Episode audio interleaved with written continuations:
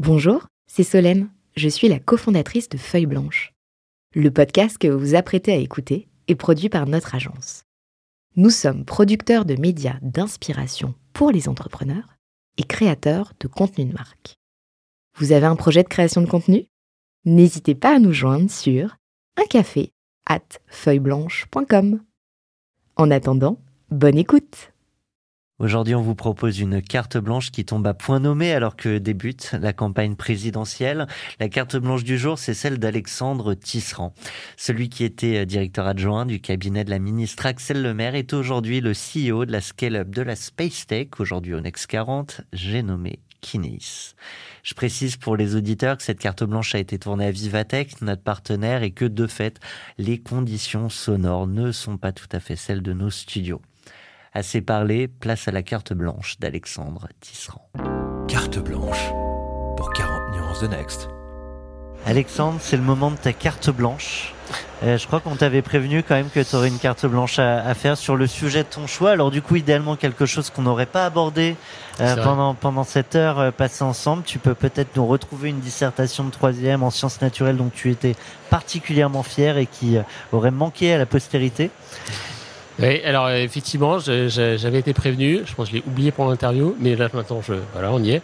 Euh, je pense qu'initialement, je m'étais dit, bah, tiens, faut que je parle un peu sujet place des femmes, ça me, ça, ça me, ça me travaille beaucoup, mais on en a déjà pas mal parlé. Ça, entendu, oui. Donc j'ai parlé d'autres choses, et notamment, alors c'est pas une dissertation de troisième, mais c'est plutôt des, dans les discussions du soir, des dîners de famille, et dans euh, comment ça marche, pourquoi ça marche, et comment, et comment on change, c'est besoin de changer. Il y a un sujet qui, que j'aime beaucoup, euh, enfin que je trouve hyper intéressant intellectuellement, c'est celui de, euh, de l'héritage et qui est celui de, enfin, qui touche du coup à la répartition du patrimoine, etc. Dans les sujets euh, d'inégalité, de d'égalité des chances, etc., etc. C'est un sujet que je trouve un peu passé à la trappe, et pour plein de raisons sans doute. Et une des mesures que j'aimerais bien voir un jour arriver dans un projet de loi, c'est alors, euh, je vais dire un gros mot, on va dire la socialisation de l'héritage, on peut dire différemment, c'est euh, une nouvelle chance pour chacun euh, en étant jeune. Dit autrement, c'est qu'est-ce qui est de plus inégal que d'être né au bon endroit et de recevoir un, un, capital supplémentaire pour faire des choses par rapport à l'autre d'à côté qui a juste pas eu la chance d'être à cet endroit? Bon, bah, enfin, c'est vraiment extrêmement inégal.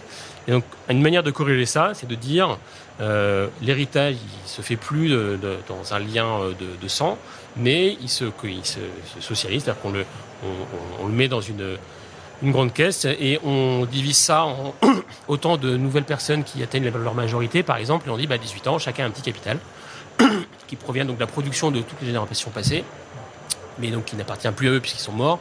Et à chacun de le faire fructifier et à chacun d'en faire ce qu'il veut. Vouloir. Et évidemment, tout est dans ce qu'il veut. Alors, je trouve ça, je trouve c'est un sujet génial parce que c'est un peu comme euh, évoquer euh, la chloroquine dans un, dans un dîner de famille. Euh, ça, ça part tout de suite en vrille parce qu'il y a plein d'avis et, et c'est complètement transgenre, transclasse. Enfin, les, les, avis sont vraiment très partagés. À la fois, évidemment, des gens qui ont plein de patrimoine vont dire bah non, quand même, moi j'ai quand même envie de transmettre mes enfants. J'ai en fait, beaucoup travaillé, voilà, ce qui s'entend. Bon, ce qui s'entend. s'entend, mais bon. Et, et ce qui s'entend aussi à l'inverse. Exactement. Et, mais ce qui est intéressant, c'est que des, des, des, familles, des gens qui ont, qui ont très peu de moyens, qui ont beaucoup lutté pendant leur vie et qui ont, qui ont accumulé un tout, tout petit capital, euh, et, ils tiennent très très fort à le transmettre. Et vraiment, l'idée de la mesure que ça, repasse par la case euh, État, c'est juste inentendable. Et alors que économiquement, ils auraient tout intérêt parce que euh, leur fils, leur fille auraient un plus gros, un plus gros pécule. Et voilà. Et donc c'est un sujet passionnant que j'invite à creuser. Alors ça pose plein de sujets rigolos du genre bah, qu'est-ce qu'on fait de la maison de famille, qu'est-ce qu'on fait de ceci, là, etc. Parce qu'après il y a des sujets émotionnels. Alors et donc, euh, donc voilà, donc il y a plein de réponses à ça. Il, commence à y avoir une toute petite littérature qui se fait sur le sujet. Et je trouve que c'est un sujet qui, qui, qui, rebat pas mal les cartes, qui serait de, qui serait de bon augure. On, on, a beaucoup parlé du revenu universel. Je pense que ça va revenir sur la table très prochainement. Cette idée d'héritage euh, universel, toi qui as sillonner les, les ministères et, et, du coup forcément les, les, les politiques. L'héritage universel, c'est un bon. Il faut, faut, trouver la bonne sémantique pour ces trucs-là. Ouais, ça, ça te va bien ça ah, C'est pas mal. Mais je, je, suis assez bon pour trouver des noms.